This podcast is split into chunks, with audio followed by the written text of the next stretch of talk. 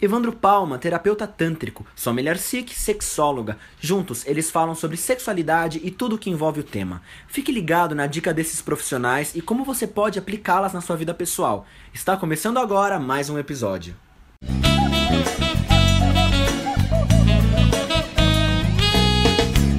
A expressão do prazer é simplesmente genuína, hum. é natural, hum. é necessária. E cada um tem a sua. Cada um tem a né? sua. Não existe uma regra. Não. Quando a expressão não acontece, o indivíduo está em contenção. Hum. Se ele está em contenção, o que, que ele está que que ele tá fazendo? Ele está primeiro dosando a quantidade de prazer que ele hum. pode sentir.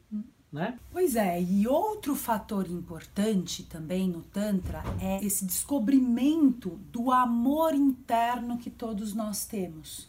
Né? Desse amor maior, dessa completude interna. E esse aprender a respirar, a estar vivo, nos traz essa consciência, né? essa clareza que esse amor existe em nós.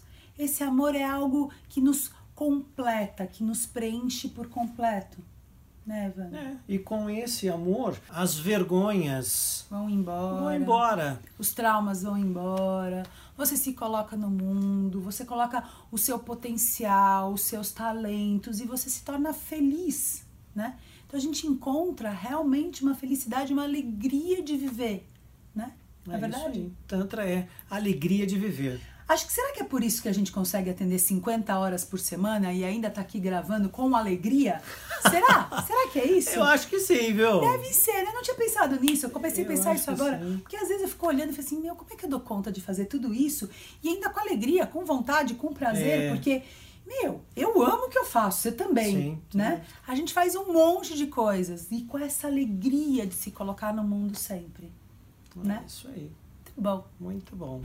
Ah, então, só acho que pode falar assim que quando a gente apresenta isso como um meio terapêutico para as pessoas, uhum. né?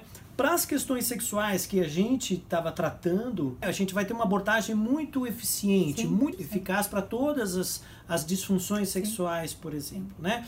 Para as questões de posicionamento no mundo, que a partir daí você tem uma série de desdobramentos também Uhum. Da mesma forma, então a gente pode ter trabalhos em grupo e a gente pode ter os atendimentos individuais, individuais. com essas né? técnicas que são muito eficientes. É. Tem uma melhora de síndromes depressivas, de síndromes ansiogênicas, de questões de prosperidade, que a pessoa não está encaixada no seu talento e de repente aquilo brota e vem das disfunções sexuais todas, né? É uma melhora importante, né? De todas as disfunções sexuais, acho que não teve nenhuma até hoje que a coisa não, não funciona, né? É, por aí. É, é, é gente, é, é um universo a ser descoberto por todos nós. Isso aí. Né? Muito bom. bom. Então espero que vocês tenham gostado desse papo um pouco longo, mas é interessante, é bacana. E se puder compartilhar esse vídeo também, sempre é bem legal, né? E curtir a gente também é bem bacana. E se inscreve aí no nosso canal também, né? Para você né? receber as outras postagens, Exatamente. tá bom? Nos ajude a fazer isso aí. Muito bem, gente. Até o próximo domingo. Até lá. Até lá. Tchau.